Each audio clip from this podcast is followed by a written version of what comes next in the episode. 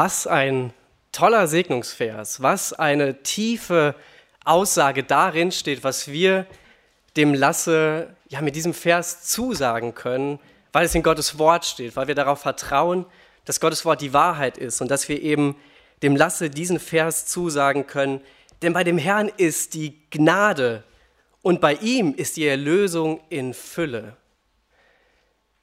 Und allein das ist, finde ich, gerade schon so bei der Segnung rübergekommen, dass allein, wenn wir uns nur diesen Vers betrachten, wir schon feststellen, was für eine Verheißung, was für eine Zusage da drin ist, unabhängig davon, in welcher Situation eigentlich dieser Vers geschrieben worden ist oder wie es eigentlich der Person geht, die gerade diesen Vers ausspricht, dass es schon eine unglaubliche Größe und Tiefe in sich hat. Und vielleicht kennt ihr so Leute, die, wenn sie Filme schauen wollen, schon bevor sie den Film überhaupt anfangen, schon mal im Internet gucken, was passiert in dem Film, was ist ungefähr die schwierigste Passage in dem Film und wie geht es am Ende aus. Und wenn dann diese Kriterien alle für gut empfunden werden und man sich sicher ist, dass dieser Film auch irgendwie allen Kriterien entspricht, dass man dann denkt, okay, jetzt weiß ich, wie der Film ist, jetzt weiß ich auch, wie das Ende von diesem Film ist und jetzt kann ich ihn ganz entspannt gucken und kann so Freude haben. Eine Person ist unter anderem meine Frau, die gerne so ihre Filme halt eben guckt. Und das ist mir gerade in den Sinn gekommen, als ich diesen Vers gehört habe, dass das schon so ein bisschen das Ende ist. Das ist schon so die gute Aussicht. Das ist das, wo der, der diesen Psalm geschrieben hat, am Ende drauf guckt. Das ist das, was ihm einfällt in allen seinen Gedanken, die er sich macht. Denn bei dem Herrn ist die Gnade und bei ihm ist die Erlösung in Fülle. Aber vielleicht gibt es ja auch manche von euch, die, wenn sie Filme schauen, es auch mögen, dass es vorher vielleicht mal ein bisschen spannend ist, dass nicht so ganz klar ist, wie die Aussicht ist am Ende und wo wir drauf ähm, ja, hinlaufen, wenn wir einfach in diesem Film fortschreiten. Und ein bisschen so wollen wir uns halt auch diesen Psalm einfach anschauen, indem wir den einfach uns von vorne anschauen. Und wir schicken ja diese Bildchen auch über WhatsApp rum, ähm, ja mit dem Thema auch der Predigt. Und ich habe diese Predigt überschrieben mit aus der Tiefe rufen. Und da ist jetzt erstmal nicht ganz so viel vielleicht davon drin, was am Ende aber doch in unserem Psalm, in dem Vers 7, dabei rauskommt. Denn am Anfang von diesem Psalm ist alles gar nicht mal so rosig. Es ist ein Bußpsalm. Es ist ein, ein Psalm, wo jemand redet, der in tiefster innerlicher Not gerade ist. Und da möchte ich uns ein bisschen mit reinnehmen. Ich möchte den Psalm jetzt lesen und dann noch beten. Und dann wollen wir den einfach gemeinsam durchgehen, um vielleicht noch mehr von dieser Tiefe zu verstehen, die in diesem Segnungsvers drinsteht.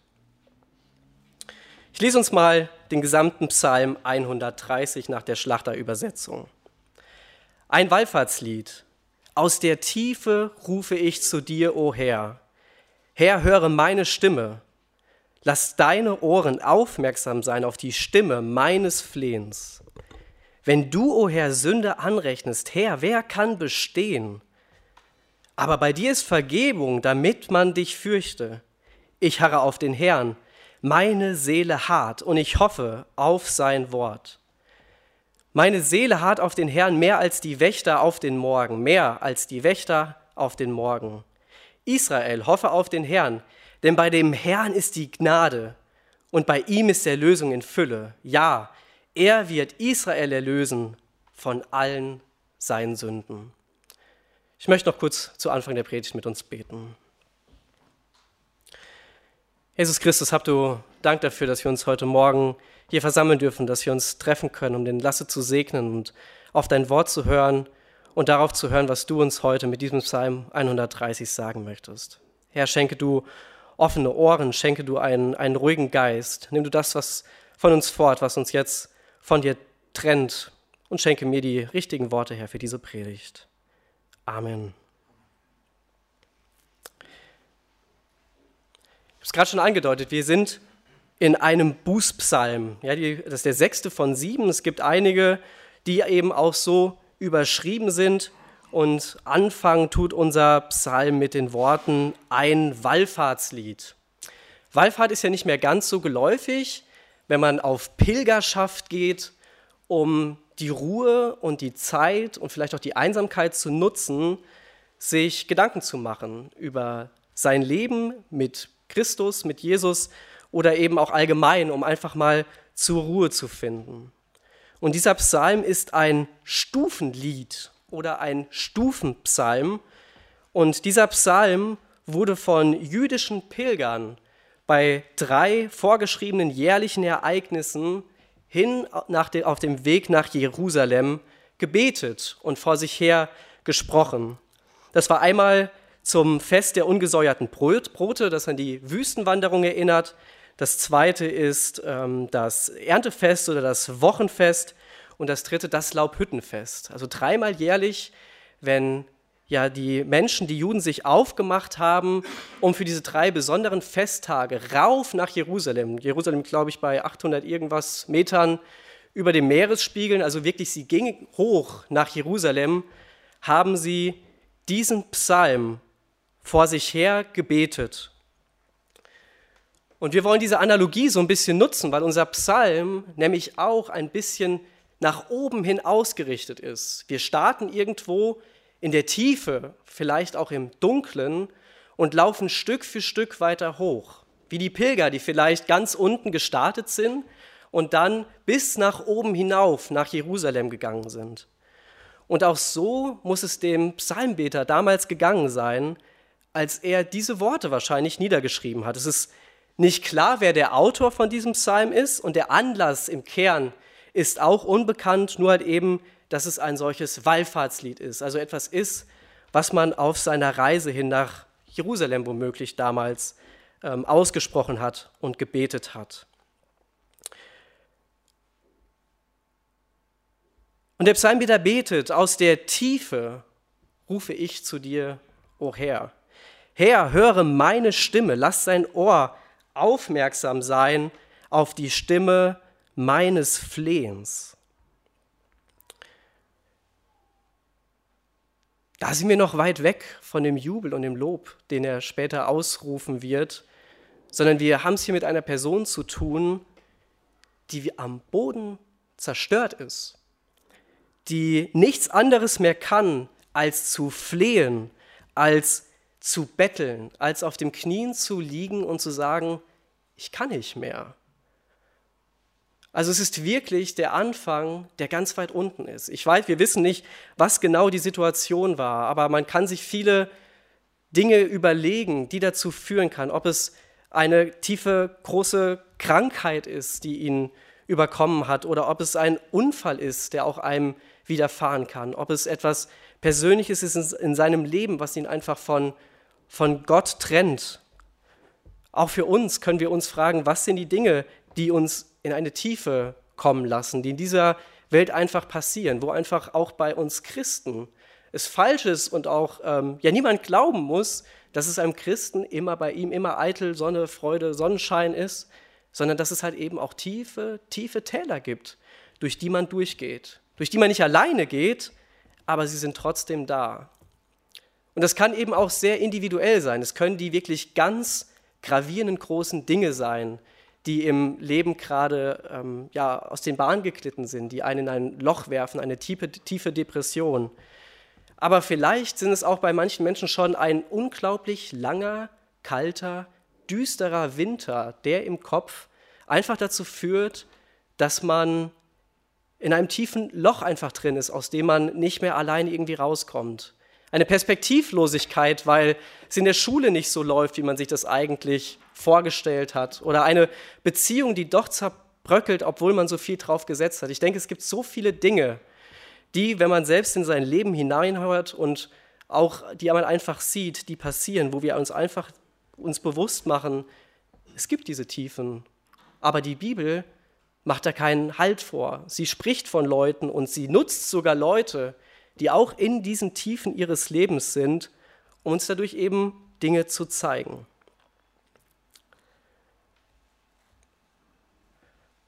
Und so geht dieser Psalmbeter ja diesen, diesen, diesen Weg hinauf vielleicht und er fragt sich, okay, was kann ich denn jetzt eigentlich in meiner tiefen Situation tun? Was hilft mir da? Was gibt mir Halt?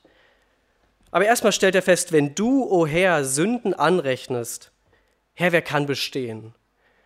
so ein kleiner Cut. Also wir wissen irgendwie, er fleht, er ist am Boden und ein Thema, was ihn bewegt, ist Sünde. Vielleicht ist das der Grund, warum er diesen Psalm ausspricht, dass er etwas getan hat, wo er genau weiß, das ist in Gottes Augen nicht das, wie Gott möchte, dass ich vor ihm lebe. Und das hat mich von ihm weggetrieben. Und wenn er ehrlich zu sich ist, dann weiß er, Herr, wenn du das alles anrechnest als Richter, was ich alles tue, Herr, wer soll denn dann überhaupt vor dir als gerechter Gott bestehen? So eine ernüchternde Erkenntnis, Herr, du bist so groß und ich bin irgendwie gerade so am Boden. Wer kann denn überhaupt vor dir bestehen?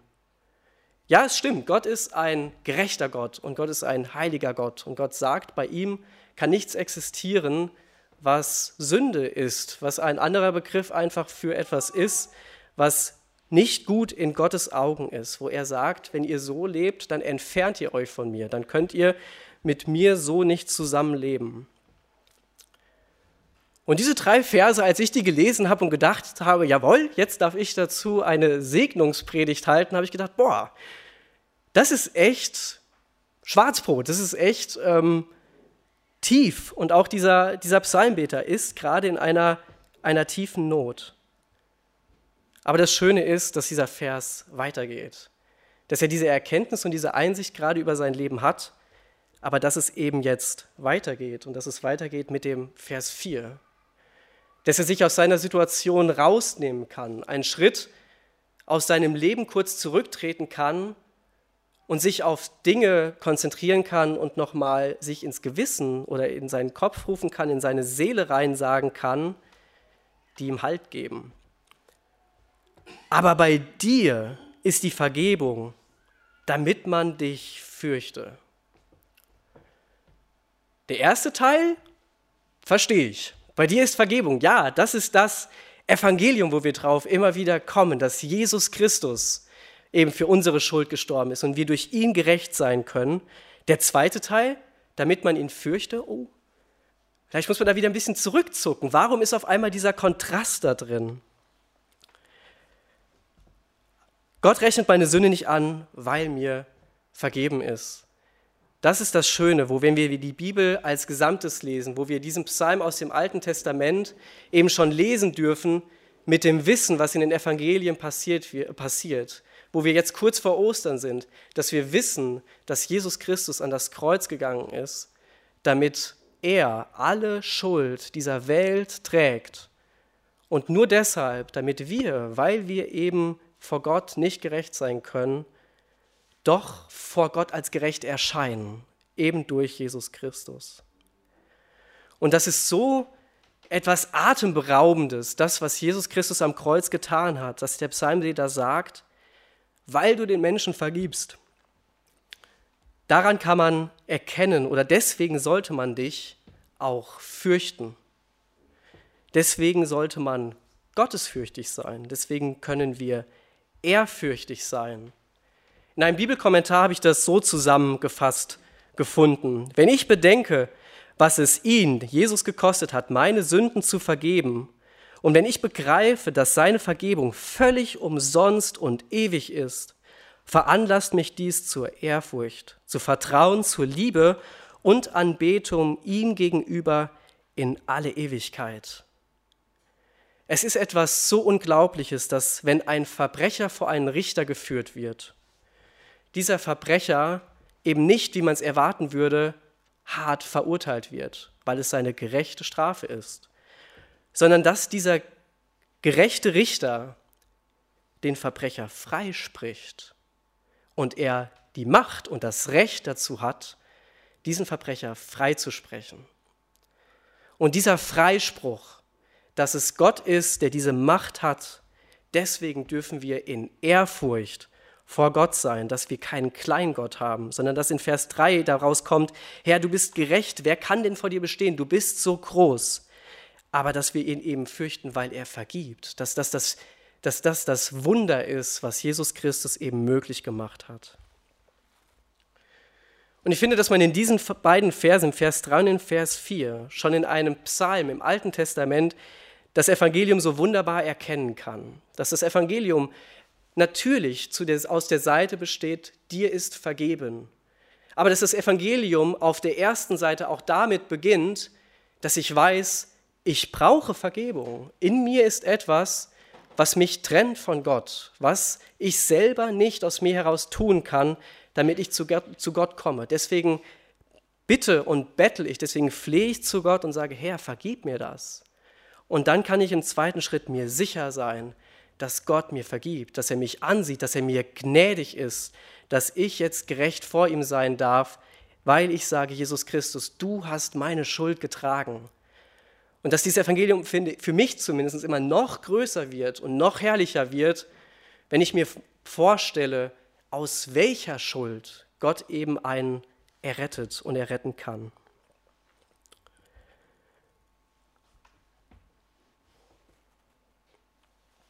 Hier finde ich, ist so ein, eine Zäsur, ein, ein Cut in diesem Psalm. Hier hat er ja in, in seiner Tiefe viele Dinge festgestellt. Er hat sich nochmal auf das Wesentliche berufen, was auch, ähm, ja, dass Gott eben auch vergibt. Und ich finde, dass man hier so einen, einen Wandel in dem Unterton des Psalms merkt. Dass es nicht mehr der Blick ist auf das, wo er für Buße tut, wo er für sagen muss, das läuft alles nicht gut, sondern dass er jetzt auf das blickt, eben was er für eine Aussicht hat. Dass wir jetzt so das Tal des Filmes irgendwie durchstritten haben, so das Spannende, das Tiefe und jetzt zu der Aussicht kommen, was der Psalmbeter daraus für Erkenntnis zieht. Und das ist der Vers, den die Annika schon in der Moderation vorhin erwähnt hat. Ich harre auf den Herrn, meine Seele hart und ich hoffe auf sein Wort. Ich sehne mich nach dem Herrn, ich warte auf den Herrn, ich hoffe auf ihn und ich hoffe auf sein Wort, auf seine Verheißung, auf seine Zusagen, weil ich mir sicher sein kann, dass das, was er, was Gott dort in seinem Buch hat schreiben lassen, die Wahrheit ist. Es lichtet sich, es wird heller. Er streitet ja auch auf der Treppe. Ich weiß nicht, ob ihr vorhin gesehen habt, dass der Smiley vorhin mal einen Mund hatte, der nicht ganz so glücklich geguckt hat. Jetzt stellt er fest, hey, ich habe eine Perspektive. Wenn ich aus meinem Leben einen Schritt zurückgehe und bei allen Dingen, die mir in meinem Leben nun mal passieren, weil wir hier in einer gefallenen Welt leben, die weiterhin auch gefallen bleiben wird, einen Schritt zurückgehe und mich frage, aber was ist das, was bleibt? Was ist das, was mir Halt gibt? Was ist das, was über mein Leben, was auf dieser Erde ist, hinausgeht? Dann kann ich ein Grinsen auf die Lippen kriegen oder ein, zumindest ein, ein Lächeln in meiner Seele, dass ich weiß, das ist das, was mir Halt gibt. Ja, und im Vers 6 geht es so weiter. Meine Seele hart auf den Herrn, mehr als die Wächter auf den Morgen. Mehr als die Wächter auf den Morgen.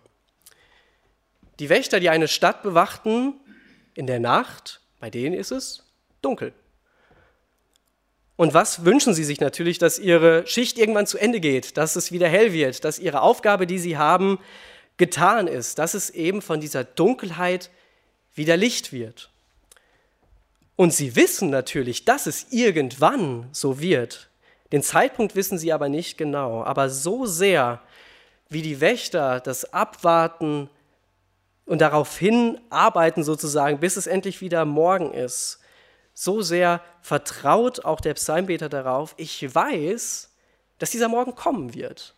Ich weiß nicht genau den Zeitpunkt oder wie er sich für mich vielleicht anfühlt, wann er kommt, aber er wird auf jeden Fall kommen.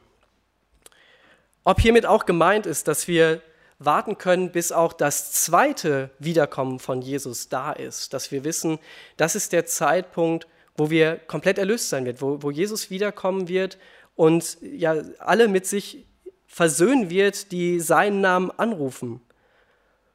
Oder ob es auch wirklich in die Situation hinein sagt, wenn du auf die richtigen Dinge schaust und nicht nur auf dein Leben, sondern auf die Dinge, die Gott dir sonst in deinem Leben gibt und drumherum und was du für eine Verheißung hast, die sogar über dein Leben hinausgeht, dass wenn du Jesus angenommen hast, ein ewiges Leben hast, dann kannst du von tiefer Freude sein.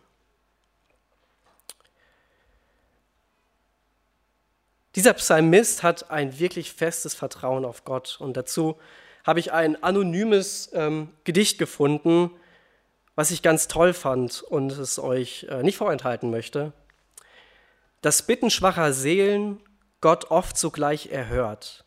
Doch will er Besseres schenken, er manchmal anders führt. Dann übt er unseren Glauben, indem er lange schweigt, bis unser harter Wille sich seiner Liebe beugt.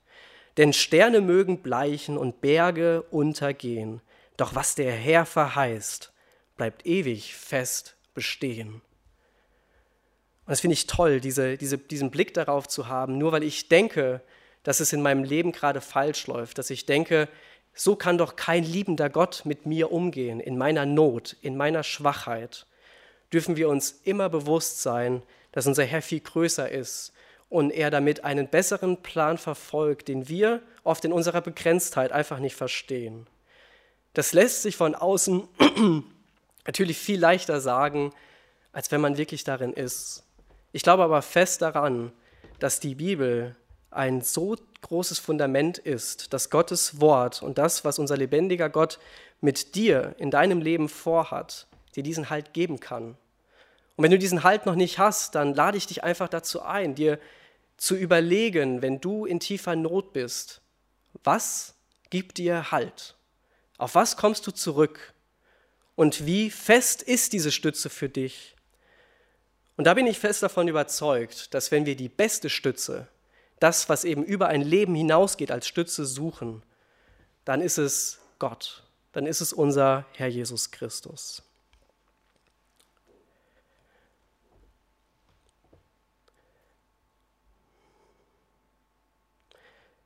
Auch in Johannes im Vers 16, äh, im ähm, Johannes Evangelium im Kapitel 16, im Vers 33 lesen wir: Dies habe ich zu euch geredet, damit ihr im Frieden, damit ihr Frieden in mir habt. In der Welt habt ihr Bedrängnis, aber seid getrost. Ich habe die Welt überwunden. Das, was ich gerade probiert habe, irgendwie auszuführen, dass es eben ein Halt ist, der nicht nur auf dieser Welt existiert, sondern über diese Welt hinausgeht. Und hier schaut der ja, Psalmbeter erstmal auf sich. Ja, Verse 5 und 6. Ich harre auf den Herrn, meine Seele, ich hoffe auf sein Wort. Es sind die Verse, die ausdrücken, was ähm, ja, Gott mit ihm persönlich macht. Und in den nächsten beiden Versen gucken wir es noch an, was es nicht nur mit seinem Inneren macht, sondern wie er jetzt auch nach außen damit umgeht, weil er etwas erkannt hat. Israel, hoffe auf den Herrn, denn bei dem Herrn ist die Gnade und bei ihm ist der Lösung in Fülle. Jetzt kommen wir endlich zu dem Segnungsvers. Das ist das, wo er drauf hinkommt. Er war in dem tiefen Loch. Er hat Dinge erkannt, die er sich selber zusprechen kann. Und deswegen ist er so überwältigt davon, dass er diesen Ausspruch trifft, denn bei dem Herrn ist die Gnade und bei ihm ist die Erlösung. Ganz Israel hofft darauf, dass das die Wahrheit ist, dass das die unsichtbare Wahrheit ist, die aber real ist. Und hier habe ich mich gefragt, können wir uns das denn auch jetzt heute noch genauso zusagen? Immerhin steht hier Israel hoffe auf den Herrn und nicht Max hoffe auf den Herrn. Aber ich denke, dass er genauso uns gilt. Und weshalb glaube ich das? Weil die Annika uns die Schriftlesung aus Galater 3 gehalten hat. Die Verse 8 oder 27 bis 29 waren es. Und die möchte ich uns auch noch mal kurz ins Gedächtnis rufen, was nämlich im Neuen Testament uns als Christen, die wir nicht aus dem Volk Israel kommen, aber auch jetzt bei Christus sind, was wir zugesagt bekommen. Jetzt ist es nicht, jetzt ist es nicht mehr wichtig, ob ihr Juden oder Griechen seid, Sklaven oder Freier, Männer oder Frauen. In Christus seid ihr alle eins. Gehört ihr aber zu Christus, dann seid ihr auch Nachkommen von Abraham. Als seine Erben bekommt ihr alle, was Gott ihm zugesagt hat. Und als Nachkommen Abraham stehen wir heute auch in dieser Verheißungslinie. Und deswegen dürfen wir glauben, dass auch dieser Vers heute auch uns ja in unser Leben reinsprechen möchte, dass wir sagen können, Herr, mein Leben ist am Boden, aber Herr, ich weiß, dass bei dir Gnade ist. Ich weiß, dass bei dir etwas ist, was ich nicht verdient habe. Ich weiß, dass du am Kreuz gestorben bist und dass du das für mich getan hast, damit ich eine Ewigkeit mit dir verbringen kann, obwohl ich das aus mir selbst heraus nie hätte erreichen können. Und bei ihm ist die Erlösung, die Erlösung von was? Von meiner Schuld, von dem, was mich von Gott noch trennt oder was mich eben ja von ihm fernhält. Und der letzte Vers, ja, er wird Israel erlösen. Er wird euch, die ihr zu Christus gehört, erlösen von allen euren Sünden. Und das ist eben nicht dieser Blick nach innen in diesen zwei Versen, sondern der Blick nach außen. Das hat das mit mir gemacht und ich spreche euch auch zu, was ich eben festgestellt habe auf meinem Weg aus der tiefen Dunkelheit meiner Gedankenwelt und wie ich da Stück für Stück einfach meine Gedankenwelt aufklaren konnte, sie wieder hell werden lassen konnte, wieder Licht reinstrahlen lassen konnte von der größten Hoffnung, die wir haben können, die da ist, Jesus Christus. Der Psalm begann in der Tiefe und in der tiefsten Betrübnis und er endet mit dem intensiven Aufruf zum Vertrauen auf den Gott, für den kein Problem zu gewaltig und kein Elend zu umfassend ist. Und das ist für mich was Besonderes, dass ein Vers, der alleine, wenn er so steht, uns schon so viel Friede geben kann, uns noch umso mehr geben kann, wenn wir schauen, boah, der, der das gesagt hat, der war noch in einem viel tieferen Loch, als ich jetzt gerade bin. Und Gott hat es geschafft, ihn aus seinem Loch durch diese Gedanken herauszuziehen, indem er das für sein Leben annimmt. Und wenn du Jesus in deinem Leben hast, dann kannst du dich in den Tiefen deines Lebens an diesem Psalm festhalten und kannst mit dem Psalmbeter Stück für Stück deine Seele auf den Herrn richten und was er für dich getan hat aus deinem Weg und aus deiner Not. Und wenn du Jesus nicht nachfolgst, was gibt dir eben diesen tiefen Halt, den dir Jesus anbietet? Und das wünschen wir eben auch ganz besonders Lasse in seinem Leben, dass er Jesus von seinen Eltern, von seinen Paten, von seiner Familie und von uns auch als Gemeinde so groß gemacht bekommt, dass auch er in seinen Stürmen des Lebens irgendwann sagen kann, denn bei dem Herrn ist die Gnade und bei ihm ist die Erlösung in Fülle. Amen. Ich möchte gerne noch mit uns beten, wenn es möglich ist, bitte ich dazu aufzustehen.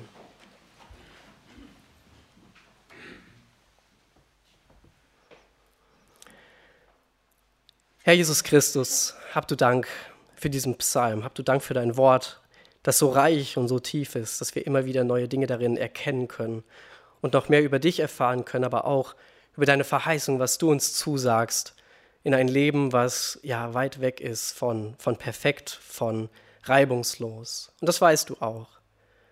Aber wir wissen, Herr, dass du an unserer Seite bist, dass du uns trägst, dass wir auf dich harren können, dass der Blick auf dich etwas ist, was uns tieferen Frieden geben will und geben kann, als alles andere, was uns die Welt ja vermeintlich geben kann oder so tut, als könnte sie es uns geben. Herr, schenke, dass wir wie der Psalmbeter ja diese in unserer Dunkelheit, die es immer wieder gibt, oder ich nicht weiß, bei wem es sie gerade wo und wie gibt, dass es einem jedem Einzelnen ein Licht sein kann, der Blick auf dich, das Harren auf dich und auf dein Wort. Dass der Ausspruch, dass bei dir, Herr, die Gnade ist und die Erlösung in Fülle etwas ist, was uns tiefen Frieden gibt, egal wie die Umstände auch gerade aussehen mögen. Herr, habt du Dank, Herr. Für Lasse habt du Dank, dass wir ihn heute segnen dürfen. Begleite du ihn auf seinem Weg und führe du ihn zu dir her und schenke, dass wir ihm gute Wegbegleiter sein können. Amen.